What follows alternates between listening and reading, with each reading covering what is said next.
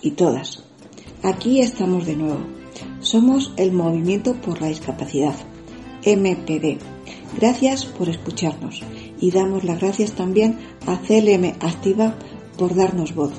Creemos desde el movimiento que es necesario que la sociedad conozca la realidad existente de las personas con discapacidad.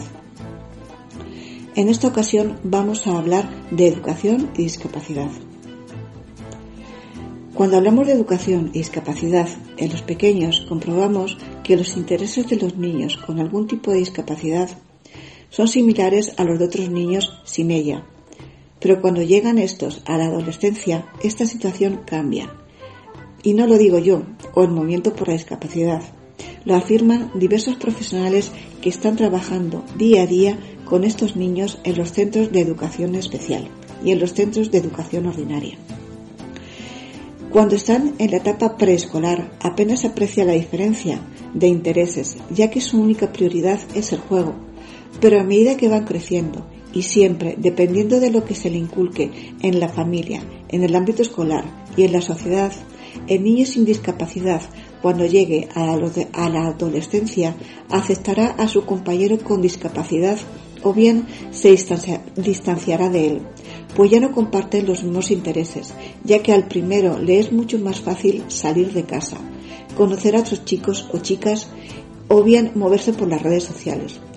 Por eso, desde el Movimiento por la Discapacidad, MPD, buscamos y luchamos por tener una inclusión real y efectiva desde la edad infantil, para que nuestros hijos no rechacen a otros niños por tener una discapacidad.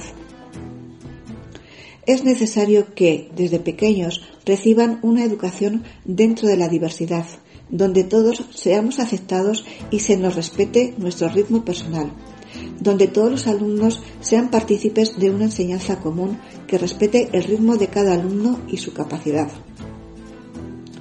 La inclusión debe de abarcar toda la vida, comenzando desde las primeras etapas de aprendizaje como es la educación primaria. Desde este modo, estaríamos creando una buena base para que la sociedad acepte totalmente a la persona con discapacidad. Si se comparte la educación desde las primeras etapas, como es la educación infantil, se vería normal la diversidad.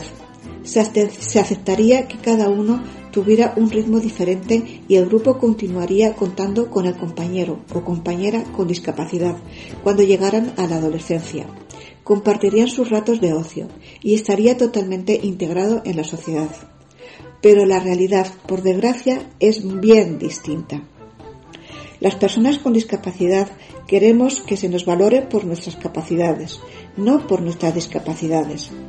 Estamos acostumbrados a llevar al límite nuestras capacidades para igualarnos a lo que se considera normal.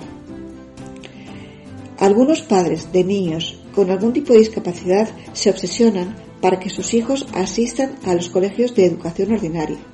Pero también se da el caso de que algunos padres de niños sin ningún tipo de discapacidad no están dispuestos a que sus hijos asistan a alguna clase en la que exista algún niño con discapacidad, aduciendo que estos alumnos van a impedir que sus hijos avancen adecuadamente, lo cual supone un tremendo error. Para evitar este tipo de situaciones es necesario que nos preguntemos, ¿quién es capaz de definir la normalidad? ¿Qué es normalidad? Deberíamos de vivir en un mundo libre, con empatía y con respeto, que no fuera necesario tener que luchar por la inclusión de aquellos grupos de personas que por sus circunstancias personales son excluidas de la sociedad, como sucede con la discapacidad. Para lograr una educación inclusiva es necesario tener a mano tanto recursos humanos como materiales. Es necesario contar con ayuda económica que compense los gastos derivados de los aislamientos, de tener que hacer grupos reducidos, etc. Es necesario que los colegios de educación ordinaria que tengan en su alumnado algún niño con discapacidad y en aquellos colegios de educación especial es necesario que exista un incremento de la ratio del personal. Profesores formados para trabajar con estos niños, personal sanitario hasta que termine la pandemia, es imprescindible realizar reformas arquitectónicas que faciliten el acceso de los niños con discapacidad. Desde el Movimiento por la Discapacidad, MPD, defendemos una, una educación exenta de segregación. Defendemos una inclusión real y efectiva en la educación, para lo cual es necesario contar con una dotación suficiente de recursos para que los alumnos con discapacidad tengan la oportunidad de acudir tanto a centros educativos ordinarios como centros de educación especial, siempre teniendo en cuenta las circunstancias y necesidades particulares de cada estudiante con discapacidad. Para ello es necesario realizar un dictamen de escolarización de cada niño o niña, una vez se haya escuchado a sus familias, las cuales serán libres de poder elegir una modalidad educativa u otra. Pero actualmente los alumnos con discapacidad son atendidos en cinco modalidades de educación, todas bajo un mismo sistema educativo, que son los siguientes. Educación ordinaria, educación especial, aulas estables en centros ordinarios, educación combinada y aulas hospitalarias. Es necesario que los alumnos con discapacidad reciban una educación inclusiva, no discriminatoria, teniendo que pasar por la individualización de cada caso, pues no todos los alumnos con discapacidad han de recibir la educación en un centro de educación especial. Si pueden adaptarse bien y con facilidad y su familia si lo decide, deben de recibir la educación en un centro ordinario. Pero los centros de educación especial no deben de desaparecer, sino que deben de servir de apoyo y ayuda tanto a los colegios ordinarios como a sus profesores. Con una educación inclusiva lograremos una inserción social, laboral, familiar y de ocio, consiguiendo por ello el máximo desarrollo de las capacidades de los alumnos y alumnas y no solo de sus componentes curriculares. El Movimiento por la Discapacidad apoya que los centros de educación especial continúen en la medida de sus posibilidades apoyando, asesorando y enseñando a los centros ordinarios y profesores de los mismos. Es necesario invertir en la formación de profesionales educativos y técnicos de apoyo a la integración e inclusión educativa, para que los colegios sean inclusivos, siendo conscientes de que existen grandes necesidades educativas especiales asociadas a grandes dependencias y discapacidad. Somos realistas y, siempre pensando en la dotación de logística y recursos adecuados en cantidad y especialización, creemos que las modalidades ordinarias y específicas de escolarización deben de convivir y complementarse en aras no solo de la inclusión, sino de la normalización de la autonomía iniciativa y posibilidades de empleo y actividad que la persona pueda desempeñar de acuerdo a sus capacidades. Desde este movimiento MPD consideramos que apostar por la funcionalidad de los aprendizajes, el desarrollo de la autonomía e iniciativas personales, al igual que las posibilidades de materializar las capacidades que se van creando, con las lógicas adaptaciones de tiempo, accesibilidad, coordenadas cognitivas y sensoriales, han de ser los principios básicos que rijan el enfoque de la enseñanza en todos sus tramos a las personas con necesidades educativas especiales. Al respecto, y con el necesario énfasis y meticulosidad en la formación de profesionales educativos y técnicos especialistas en diversidad educativa, creemos también necesario respecto a la actividad en los centros educativos 1 Bajada de los ratios educativos para implementar una tutoría no solo cercana, sino también eficiente al, alumnado con dificultades de aprendizaje y o necesidades educativas especiales. 2.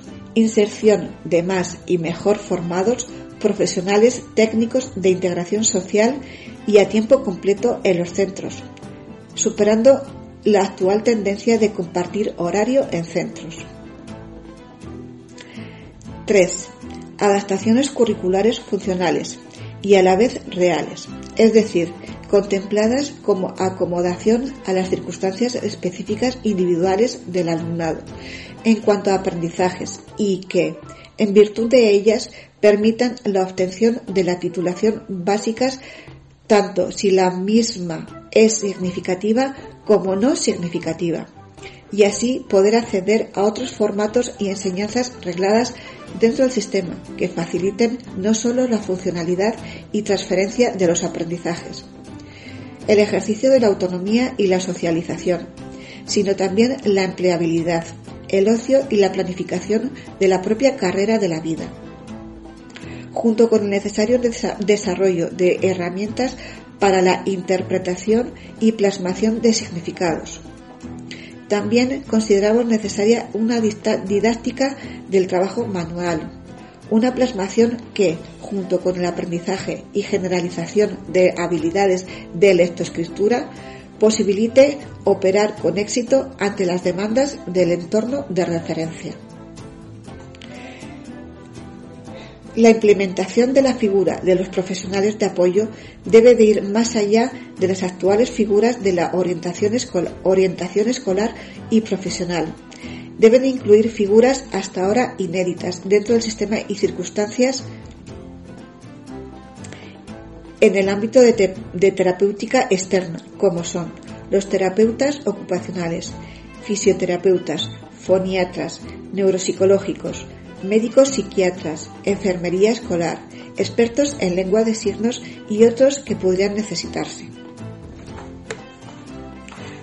Por otro lado, y dada la gran cantidad de personas con discapacidad intelectual que han sido obligadas a salir del sistema educativo arreglado y formal, conforme al tramo cronológico contemplado para escolaridad obligatoria, comprendido de 6 a 16 años y hasta los 18 años con las permanencias extraordinarias, Abogamos por la potenciación de la enseñanza de personas adultas para que este colectivo, permitiéndoles con las debidas adaptaciones y apoyos, tanto acometer las enseñanzas como realizar las correspondientes pruebas libres de grado de enseñanza, secundaria obligatoria, lleven maestra de posteriores enseñanzas correspondientes a las artes, oficios u otra formación orientada a la funcionalidad, desde el desempeño de un empleo será la de la máxima consideración en las reivindicaciones de este movimiento ante las administraciones.